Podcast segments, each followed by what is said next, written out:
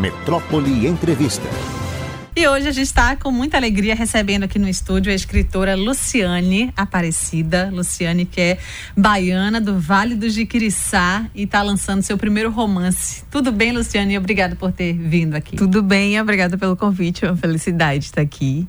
Eu fico bem feliz sempre em estar participando do programa de rádio. Ai, maravilha. seja bem-vinda ao nosso, que seja a primeira de muitas vezes. Sim, obrigada. Então, vamos conversar um pouquinho. Mas antes da gente chegar em Mata Doce, que é o seu primeiro romance, queria que você contasse um pouquinho da sua história, você é do Vale do Jiquiriçá, você sempre gostou de escrever. Como é que é isso na sua vida? Isso, eu sou do Vale do Rio Jiquiriçá, de uma comunidade rural que o nome é o Charco, que fica é. no município de Irajuba. Aí eu sempre transitei entre Irajuba e Santenês, que é, são as duas cidades mais próximas do Charco. Uhum. E a minha família foi criada por meus avós na zona rural, então eu vi muito rádio. Também quero Sim. começar dizendo isso. E eu acho que o meu primeiro contato que eu tive com a literatura foi a partir desse, disso, de ouvir rádio com meu avô ele ouvia um programa que eu não vou lembrar agora ah. qual era. Eu tô falando isso década de 80, né? Tá. E aí. A Branca parte saber, sabe tudo. Ah, Zebete por aí, da Rádio Record, é alguma coisa mais ou menos. Linha é. sertaneja classe A, mais ou menos isso. Quero que fazia, su, fazia sucesso ali até o final, antes do FM mesmo, né? Pessoal ouvia a Rádio Globo ou a Rádio Record de São Paulo. É, isso era e era M mesmo. Isso, era M. E sim. num desses programas a gente ouviu alguém declamar um poema. Ah. E eu achei muito bonito aquele texto. Eu não sabia que era um poema, nem entendia, mas, ah. mas eu já escrevia, porque minha avó era professora alfabetizadora da comunidade. Você lembra qual era o poema? Lembro, era A Estrela de Manuel Bandeira. Sim. E, e eu lembro, porque depois que fui pra cidade, que fui estudar, um dia a professora levou pra escola. Aí eu disse, ah, eu conheço. Tô orgulhosa. É, eu ouvi com meu avô no rádio. que massa. É claro que essa transição entre zona rural e cidade não é simples, né? Foi muito uhum. complicada para mim, foi horrível. O dia não foi fácil. não foi fácil, mesmo que para uma cidade menor é uma cidade pequena, se a gente vai pensar em Salvador, é uma uhum. cidade bem menorzinha, Santenês. E, mas eu acho que me, meu gosto por literatura começou assim, ali, muito é, associado ao gosto dos meus avós, ao que eles liam, ao que eles ouviam no rádio, ao que eles pensavam da vida, da natureza. Porque eu acho que tudo isso é literatura, é um pensar a vida, pensar a existência. Uhum. E eu acho que esse contato que eu tive, que foi uma sorte ter tido esse contato com eles mais alongado, me fez pensar eh, o que é escrever muito a partir dali. Eu comecei a escrever no diário nessa fase da primeira entre a pré-adolescência e a adolescência. Sim. Então ainda muito envolvida por tudo que eu estava vendo ali, né? E aí a escrita passou a fazer parte. Aí passou a fazer parte, mas eu era muito tímida, fui uma criança muito tímida. Eu acho que por isso o, o ambiente escolar foi difícil. Por conta dessa transição, né, Sim. entre zona rural e cidade. Então eu comecei a escrever escondido, sem mostrar para ninguém. Uhum. E os primeiros livros eu peguei uma máquina de datilografia emprestada. Eu sou de uma geração que fiz curso de datilografia. Sim, sim. Ah, SDFG. FG, viu? SDFG, C cedilha LKJH. É, era essa era lá nesse nesse período ali, final da década de 80, começo de 90, ter um diploma de datilografia na parede era um orgulho para a família, ah, né? É verdade. Então eu peguei uma máquina de datilografia emprestada e datilografei um primeiro livro que escondi. Aí depois que vim para Salvador, depois Feira de Santana, fiz universidade em Feira de Santana, aí eu fui entendendo que era literatura, tal quando comecei a ler textos de mulheres, aí eu entendi mais ainda. Então, Helena Parente Cunha, que é uma escritora baiana que na época ali dos meus 19, 20 anos, caía no vestibular da UNEB. Sim. Então, quando eu li esse livro dela, Mulher no Espelho, e, enfim, quando fui lendo esses textos, eu fui meio que pensando que o que eu rabiscava em casa tinha algo lembrava ou parecia um pouco com aquela escrita. Sim. Mas mesmo assim, só depois que tive uma profissão, me formei em letras e fui ensinar, fazer mestrado, doutorado e tal. A escrita literária, a publicação de um livro veio só depois dos 33, 34 anos. Não foi tão rápido assim. Eu acho que para nós mulheres não é tão simples assumir um lugar de escrita na sociedade, né? Uhum. Então, comigo, mesmo eu já acessando ambientes acadêmicos de escrita, não foi simples assumir Sim. e dizer eu tenho uma história e quero contar essa história também, quero que as pessoas leiam. E não é fácil, às vezes a gente fica com medo de dizer algumas coisas no mundo. É, né? É verdade. Aí... Você está dizendo isso, estou me lembrando da história de Mary Shelley, autora de Frankenstein. Sim. Que, tam, que é, a gente vê, né? Eu não sei de que ano é esse livro, mas ela, muito jovem, escreveu e assinava com, só com um sobrenome ou algo assim, e o, e o sobrenome do marido, porque naquele lugar não teria nenhum valor uma escrita de uma assinado por uma mulher, um livro assinado por uma mulher. E um clássico da literatura mundial. 1818, pois é. imagina. Olha aí, exatamente. Tem um tempinho a, bom. E ainda, aí você ver, e ainda hoje hoje. Pois é. Tem essa, essa sensação de assumir né, a sua escrita, em algum momento a gente fica. Que coisa. Parece que os, os, séculos se passam e as coisas mudam a passo de tartaruga. É isso, a passo de tartaruga. E também a coisa da assinatura, né? De. É um, um mecanismo ainda assinar com outros nomes. Sim, sim, sim. Que... Aí eu quero que você fale um pouquinho sobre isso. Só antes, é, para contextualizar, Luciane, Luciane Aparecida, que está aqui com a gente hoje, ela é doutora em letras, com pesquisas na área de teoria e crítica literária. A gente vai falar sobre esse romance com essa capa belíssima que está aqui na minha mão, se chama Mata Doce, que é o primeiro romance, mas é o terceiro livro, o primeiro assinado com seu nome. Isso. Queria que você falasse um pouquinho sobre esse, esse processo, a coragem de colocar o seu nome.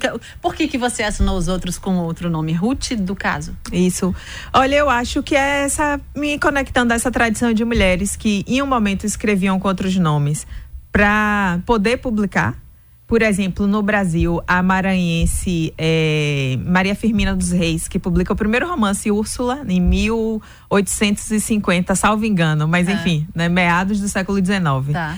Ela, a princípio, assina com outro nome. Então tem também essa tradição de mulheres, principalmente na, nos países no continente americano que passaram por processo de colonização, de se reescreverem, escrever com outro nome. Uhum. E algumas dessas mulheres escrevem fazendo um, uma referência ao nome da avó. Sim. E, por exemplo, nos Estados Unidos tem uma escritora que se chama Bell Hooks, que o, esse nome é inventado. Ela, ela criou a partir do nome da avó materna. Sim. Aí eu criei o nome Ruth do caso a partir do nome de minha avó, que é essa ah. mulher que foi alfabetizou, alfabetizadora no interior da Bahia tal. É isso, é uma história. A outra que eu tinha vergonha de, de assinar com o meu nome. Então, um dia eu criei esse projeto que se chama Ruth do Caso e publiquei dois livros, um livro de contos e um livro, uma novelinha curta. E agora na pandemia veio uma urgência de vida muito grande, um desejo de me comunicar mais com as pessoas leitoras. Então eu tanto pensei assim, eu quero escrever uma história que dialogue com o Brasil, como eu quero que as pessoas leiam e me encontrem e pensem assim, quem está escrevendo essa história? Sim. Porque eu acho que é importante a gente pensar que pessoas que vêm de comunidades rurais no Nordeste, na Bahia, também têm histórias para contar. Uhum. Então eu acho que eu assino agora com o meu nome muito nesse desejo de dialogar mais sim, próximo com sim, as pessoas. Perfeito. É, os nomes dos outros livros são Contos Ordinários de Melancolia. Eu amei esse título. Achei ele maravilhoso, delicioso, bonito. E Florim. E aí chegamos a Mata Doce, que é esse seu primeiro romance. Isso. Queria que você contasse um pouquinho da história desse livro. Olha que capa mais linda. Bota aqui. Ah, ali, por idade colocou. Lindo. É, é a primeira a felicidade essa capa, a editora. É maravilhosa. Eu agradeço muito a editora por essa. É de um artista é, que eu admiro muito o trabalho dela, então, enfim, fiquei bem feliz. A Harmonia Rosales, o nome dela. Tá. É, bom, essa, esse livro conta a história de uma personagem que se chama Maria Teresa, que é uma, uma menina órfã que vive numa comunidade rural e é criada por duas mães. Aí essas, o livro vai contar a vida dela da infância até os 92 anos de idade. E tem um momento que o livro começa em terceira pessoa, mas tem, eu já vou revelar isso aqui. Spoiler. Tem um momento que ela assume a narrativa em primeira pessoa e ela conta um pouco de como foi a vida dela. E aí, nesse momento, ela já está com 92 anos. Porque eu queria pensar uma mulher na velhice, num ambiente rural. Mas então o livro ele vai transitando entre o passado, o presente e, e, isso, mais ou menos assim. A essas mulheres que, que adotam Maria Teresa encontram ela no, numa parte lá da comunidade onde tem um, uns pés de banana, um bananal assim. Sim. E aí eles, elas recolhem Maria Teresa e decidem adotar. São duas mulheres mais velhas também, já quando fazem essa adoção.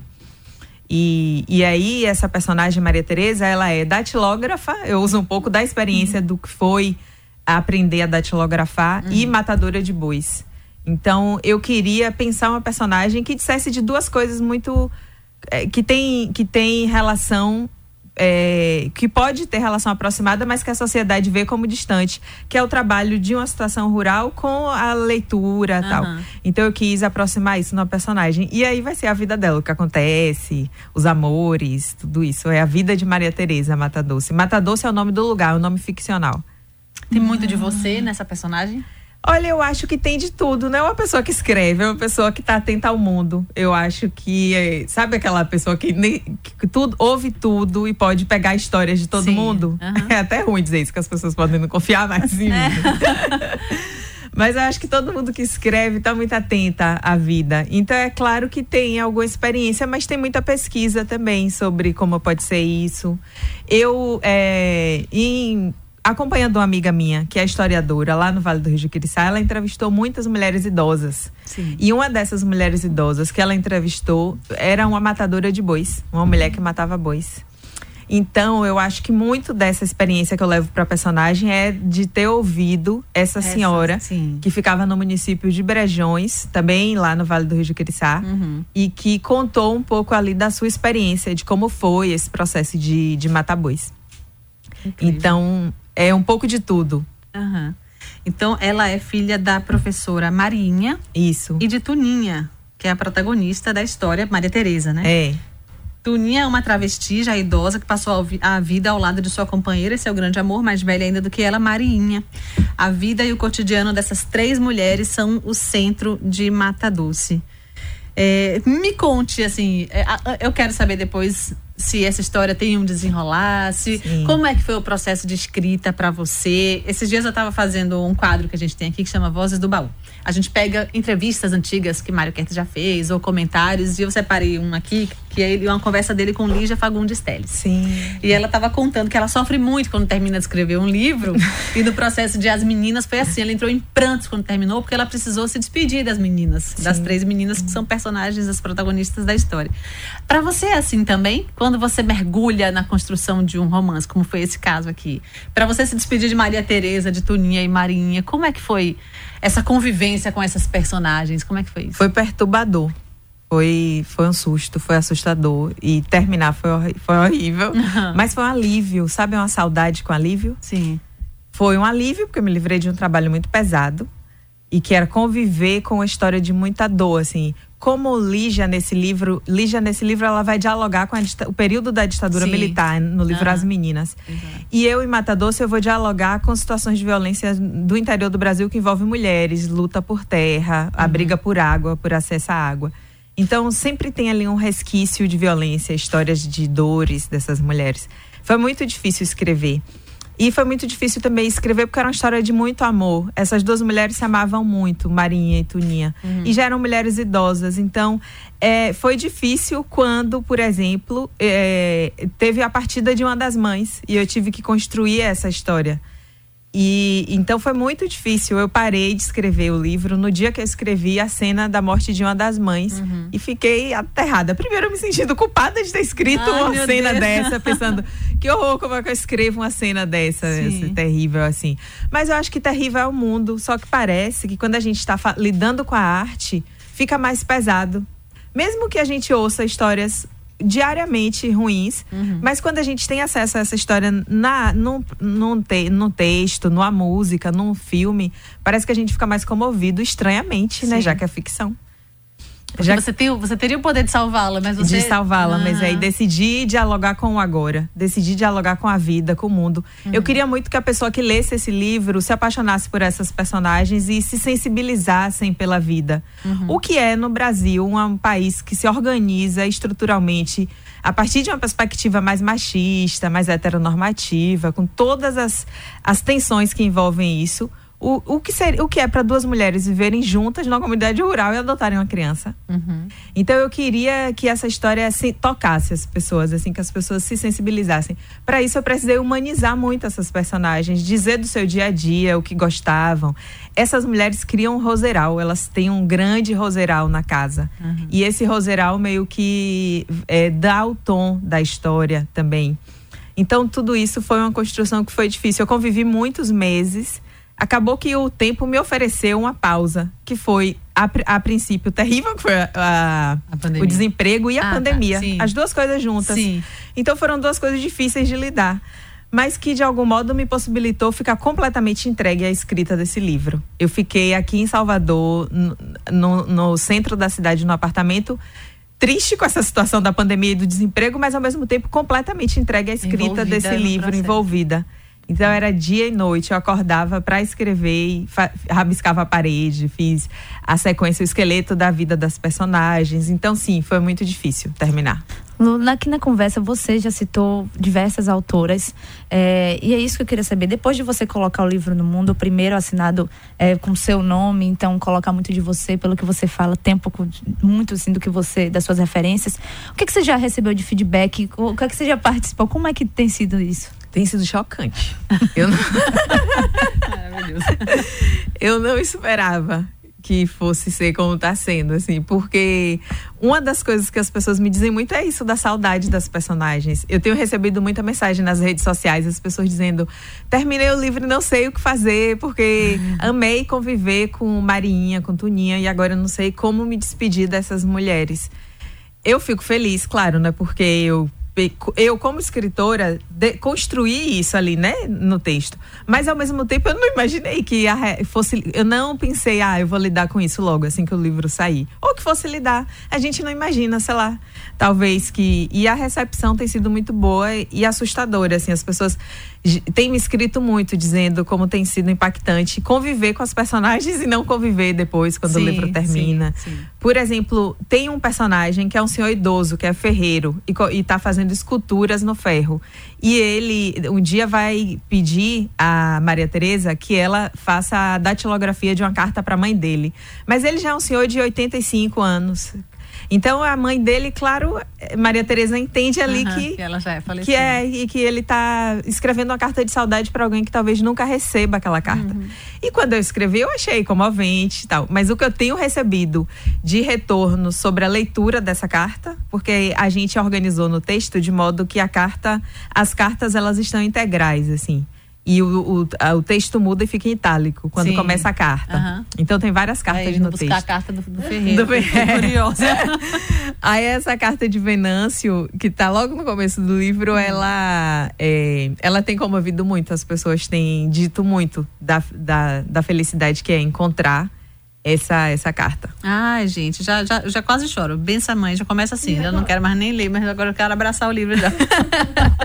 a gente tem um pouco dessa coisa com com, com livros que de alguma maneira passeiam pelas nossas origens também, né? Sim, é. A, a, coisa do, do interior, né? Essa coisa da, da família que, que eu sentia que só no Bença Mãe já me pegou, porque a coisa da maternidade quando me pega, e aí eu já tem, a gente tem alguns livros que a gente se afeiçoa, que a gente abraça, Sim. que a gente lê e relê, e que fala assim, nossa, quando alguém fala desse livro, é mesmo que estivesse falando de mim. Qual é uma leitura assim que significa muito para você, que seja o seu livro, o livro da sua história, mesmo que não fale de você, mas Sim. que lhe diga muito respeito, assim. Ai, olha, eu acho que tantos livros. É, se eu vou pensar o, depois de adulta, um dos livros que li que me comoveu muito é esse Úrsula dessa escritora Maria Firmina dos Reis. E um poema de Conceição Evaristo, que o nome é Vozes Mulheres. Uhum. Esse poema me emocionou muito também a primeira vez que li. E quando eu era adolescente, especificamente, eu li aquela, aqueles livros que era chamada Geração de 30, aqueles romances tipo Vidas Secas. Sim, sim. E aquilo tudo me comoveu muito. Me comoveu porque era um ambiente rural, que eu conhecia bem a descrição. É, na década de 80, a gente sabia de famílias que passavam fome. 80, 90. Às vezes, no final de semana, eu e minha avó, a gente fazia visita a casas de pessoas que a gente sabia que eram pessoas que passavam fome. Então, quando eu li o 15 de Raquel de Queiroz ou Vida Seca de Graciliano, eu sabia bem daquele ambiente. Mas teve ali, tinha de algum jeito um estranhamento, porque era uma voz narrativa que eu achava que era um pouco estrangeira à, hum. nossa realidade. Sim. Então eu acho que naquele momento ali eu guardei aquela história, tanto guardei no coração, porque eu amei a escrita de Graciliano, mas ao mesmo tempo eu pensei assim, poxa, eu quero contar essa história a partir Do de um nosso outro... idioma. Isso, hum. exatamente. A partir da visão de como é ser uma mulher nesse contexto e viver essas coisas e poder escrever sobre isso. Então eu acho que essas literaturas elas estão ali nesse lugar de afeto, mas também num desejo de alterar de algum Sim. jeito, o jeito de contar aquilo uhum. tudo de recontar com um outro olhar, um outro olhar, outra, a partir de um outro ponto de vista, né? Do ponto de vista de quem é aquela, é, aquela pessoa. Que isso, tá exatamente. E movimento que é, foi possível pela leitura. Uhum. Eu acho que a leitura é indispensável. Uma pessoa que escreve, eu acho que deve ser uma pessoa que lê Sim. literatura. Porque foi ter lido literatura que me fez desejar escrever, ser escritora. Então eu acho que as duas coisas são muito importantes, uma para outra. E os seus projetos futuros? Os, os projetos futuros são continuar escrevendo. Já tem algum personagem te acordando de madrugada? Tem, não? já tem. tem, eu não tô tendo tempo agora de hum. parar para escrever isso, mas já tem outro, outra personagem já me perturbando, envolve bem o Vale do Rio de Quiriçá ainda. Uhum. E, e, e, enfim, mas agora eu estou nesse momento de começo de divulgação desse Sim. livro de Mata Ele já, Doce. já teve o lançamento de Mata teve Doce? Teve o lançamento é. aqui em Salvador. Nesse sábado, dia 11, foi um momento muito especial. E, e então ele está chegando agora às livrarias. Aqui em Salvador já está em algumas livrarias, já está também na internet. Então eu quero muito que esse livro encontre pessoas leitoras, porque eu acho que nós temos histórias para contar. Eu acho que a Bahia tem muito a dizer ao país. E eu acho que a gente tem muitas histórias para contar. O livro está distribuído, está nas livrarias? Tá, o livro já está nas livrarias. Aqui, pode falar de livrarias? Pode, claro, deve. Aqui em Salvador ele já está na livraria LDM. É, uhum. E o lançamento foi lá, na do Shopping Bela Vista. Sim. E ele tá, tá também em várias outras é, livrarias e tá na internet, as pessoas podem encontrar. Eu deixei um link no meu Instagram também. Uhum. Qual é o seu Instagram? É o meu nome, Luciane Aparecida. Luciane com Y depois do N. Isso, Luciane. Lu... Esse Ni é Ni, de Luciane. É Y, tá? É Luciane Aparecida. Tem muitas mensagens aqui, Elisângela Figueiredo. Nossa, que honra, uma escritora da minha cidade, Irajuba. Hum. Irajuba ou Irajuba? Desculpe. Irajuba. Irajuba, tá certo, é, né?